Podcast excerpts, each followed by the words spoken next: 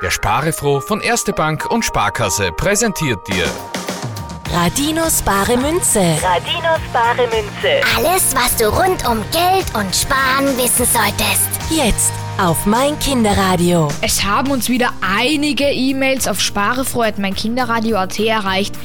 Da fragt zum Beispiel Lilly, sechs Jahre aus Wien, ob Gutscheine auch Geld sind. Gutscheine sind zwar nicht Geld, aber viele Gutscheine sind fast wie Geld.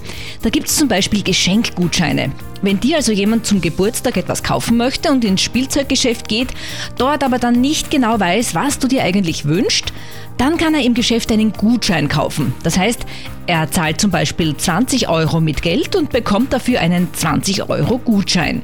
Und mit diesem Gutschein kannst du dann in diesem Spielzeuggeschäft einkaufen. Okay, und wie ist das jetzt mit dem Gutschein für die Autowäsche, den Papa jetzt einmal auf der Tankstelle bekommen hat?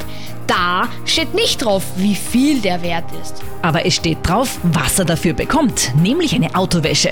Und der Gutschein, der ist so etwas wie eine Urkunde, auf der festgehalten ist, was der Inhaber dafür bekommt. Das kann ein Geldbetrag sein zum Ausgeben oder eben eine Leistung. Oder es kann am Gutschein auch draufstehen, dass ich irgendetwas billiger kaufen kann. Stimmt's? Ja, Gutscheine gibt's wirklich in ganz vielen verschiedenen Formen. Oft sind auch welche in den Werbesendungen bei der Post mit dabei. Mit denen kann man einiges sparen.